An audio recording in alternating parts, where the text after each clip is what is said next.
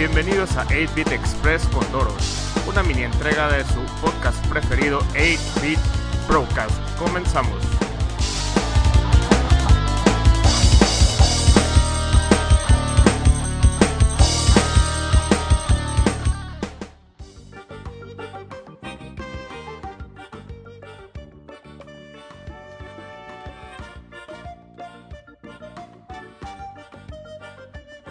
¿Qué tal amigos? Les doy la bienvenida de nueva cuenta a un episodio express de su podcast favorito de videojuegos 8-Bit Broadcast y en esta ocasión les quiero compartir mi pasión por los juegos de aventura tipo point and click. Yo soy Doros y les agradezco por acompañarme. Los juegos point and click normalmente no son considerados cuando discutimos los mejores juegos de la historia. Quizás se deba a que su nicho de mercado es muy limitado o a lo mejor a que hay muchos de ellos que simplemente no son buenos.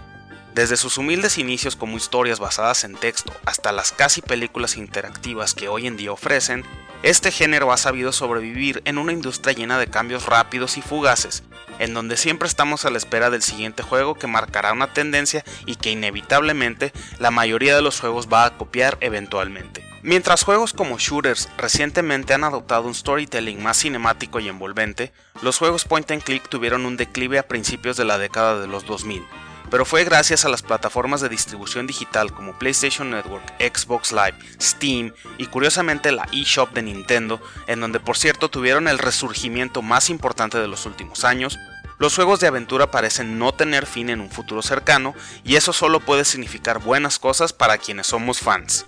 Para cimentar aún más la reciente popularidad readquirida del género, Telltale Games trajo una revolución que era sumamente necesaria cuando nos presentó su adaptación de The Walking Dead.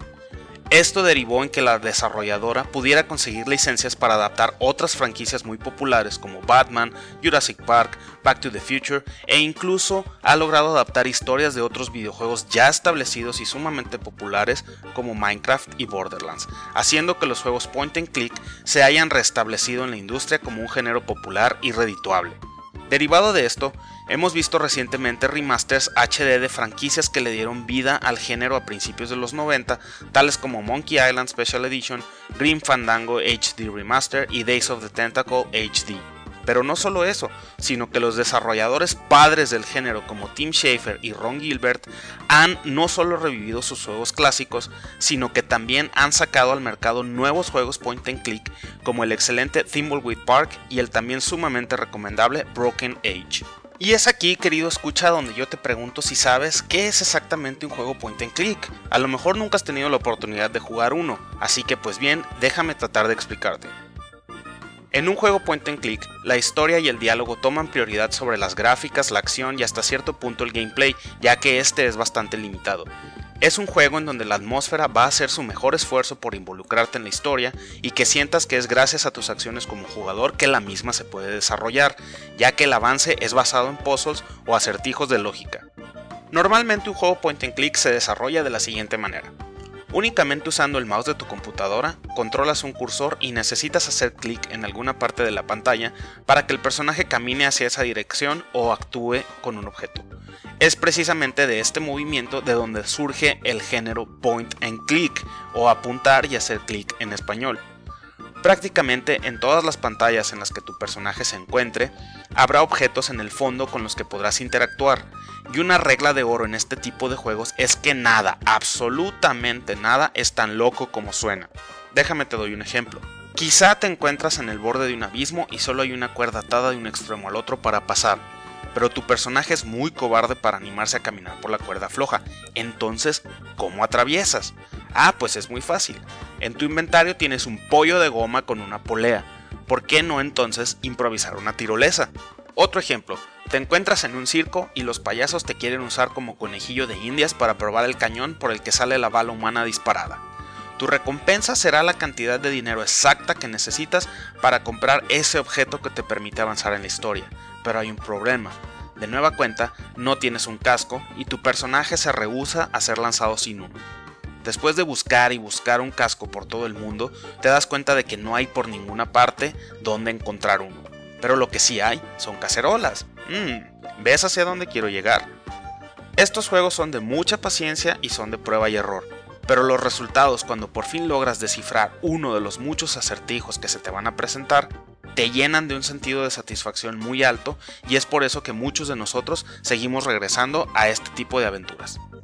Así que amigos de 8-Bit Broadcast, como el único caster de esta emisión que es ferviente fan de los point and click, los invito a que si no lo han intentado se den una vuelta por este tipo de juegos. Les aseguro que van a encontrar historias y personajes inolvidables, además de que por lo general las tramas de estas aventuras suelen ser de las más graciosas que encontrarás en el mercado.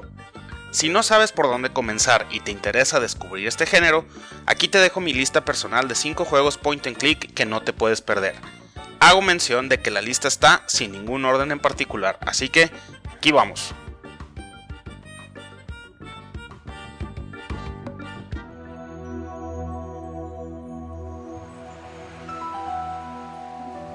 Número 1. The Secret of Monkey Island. ¿Alguna vez quisiste ser un pirata? Si la respuesta es sí, entonces te identificarás inmediatamente con el protagonista de este juego clásico de LucasArts, Guybrush Threepwood. Este juego fue con el que yo conocí el género allá en el lejano año de 1995, aunque en realidad el juego salió al mercado en 1991. En medio del Caribe, en la isla de Melee, la historia comienza con Guybrush Threepwood y una simple y sencilla misión, convertirse en pirata. Lo que sigue a continuación es una historia llena de personajes cómicos y enredos muy coloridos, en donde intentarás detener al malvado pirata fantasma el Capitán LeChuck, quien quiere casarse con la gobernadora Marley para poder adueñarse de todo el Caribe. Además, Guybrush es el único pirata wannabe que puede aguantar la respiración por 10 minutos. Toma esto en cuenta para cuando seas arrojado al fondo del mar. Si de toda esta lista decides jugar solamente un juego, te recomiendo ampliamente que sea este. Además, lo puedes encontrar en plataformas modernas como PlayStation 3, Xbox 360, Steam y GOG en su versión remasterizada, la cual tiene voice acting y música orquestada, una joya que no te puedes perder. Número 2. Grim Fandango. Antes de que Pixar nos trajera Coco y todos los mexicanos nos sintiéramos orgullosos de que nuestra tradición del Día de Muertos fuera también representada ante todo el mundo, LucasArts ya había hecho una representación muy fiel de esta tradición en su juego Grim Fandango de 1998. Liderado por Tim Schafer, a quien probablemente ubicas como el escritor de juegos más recientes como Brutal Legend o Costume Quest, Grim Fandango te pone el control de Manny Calavera, un agente de viajes del más allá que se encarga de vender paquetes de viaje a la luz para aquellos desafortunados que ya pasaron a mejor vida.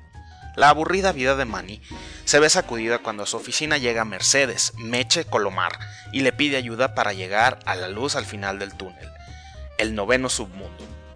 Este juego es una historia del tipo film noir estilo Casablanca, pero con un toque muy mexicano que lo hace muy especial, la estética está basada en las mexicanísimas Catrinas y en el concepto del más allá que tenían los aztecas. No por nada este juego suele salir seguido en listas de los mejores juegos jamás creados. También lo puedes conseguir en plataformas modernas en su versión remasterizada. PlayStation 4, Xbox One, Steam y GOG es donde lo puedes conseguir.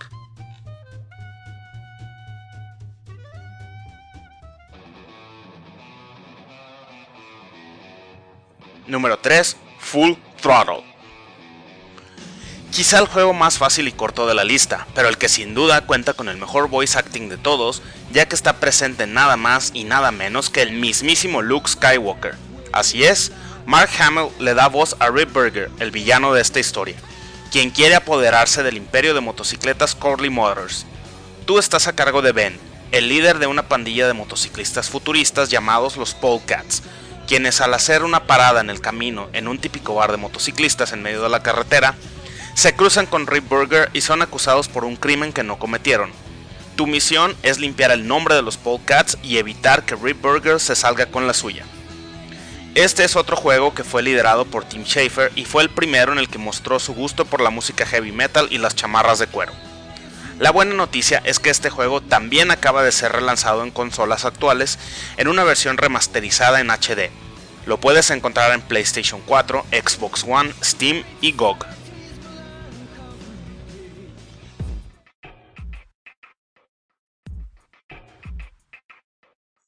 Número 4. Resonance. Uno de mis juegos favoritos de los últimos años. Resonance llegó como una joya perdida en 2012 a Steam y fue inmediatamente aclamado por la crítica. Sumamente influenciado por Maniac Mansion, en esta ocasión estarás al control de cinco personajes distintos mientras intentas descubrir la verdad detrás de una conspiración que involucra a un científico misteriosamente asesinado en su laboratorio y una serie de explosiones en diversas partes del mundo que están cobrando muchas vidas. Con toques de ciencia ficción y suspenso, Resonance es sin duda el más serio de esta lista. Más que un juego con humor, es como estar viendo una película de misterio.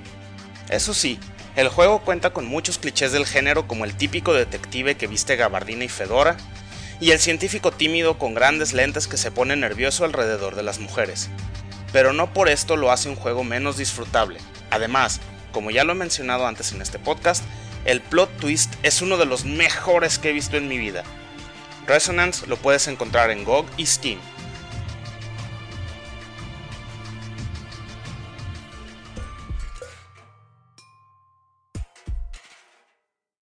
Número 5.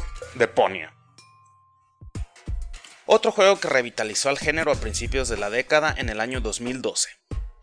Deponia fue desarrollado por la compañía alemana Daedalic Entertainment y nos pone al comando de Rufus, un soñador simplón y tonto que sueña con escapar de su aldea llamada Kubak, situada en el planeta Deponia, un mundo desolado y lleno de basura en el cual no hay mucho que hacer. Deponia está influenciado en su mayoría por Monkey Island, específicamente en el tercer juego de esta saga, ya que Rufus es prácticamente una copia al carbón de Guybrush Threepwood y las gráficas son muy similares a The Curse of Monkey Island. Pero no dejes que esto te detenga, ya que el juego es genuinamente chistoso y con buenos personajes, una especie de mezcla de steampunk con fantasía. Deponia es el primero de una cuadrilogía de juegos, aunque lamentablemente las secuelas no son tan buenas como el primero, así que no te pierdes de mucho si solo juegas este. Si te animas, vas a pasar un buen rato, ya que la comedia está muy bien escrita. Ojo, te doy un tip. Este juego puede llegar a ser muy retador con sus puzzles, así que no te sientas mal si de repente tienes que recurrir a una guía para saber qué es lo que hay que hacer para avanzar la historia. Deponia está disponible en PlayStation 4, Steam, GOG, Mac y Linux. Bueno amigos, ahí lo tienen, mi opinión sobre este género que tanto me gusta y 5 juegos que no te puedes perder si eres fan o quieres entrarle a esto del point and click. Los invito a que me sigan en mi Twitter en master-doros, así como en la cuenta oficial del podcast en 8bit Broadcast. También nos encuentras en Facebook con el mismo nombre y nos puedes mandar un correo como siempre a 8bitbroadcast.gmail.com. Me despido de ustedes y les deseo una feliz Navidad y Año Nuevo.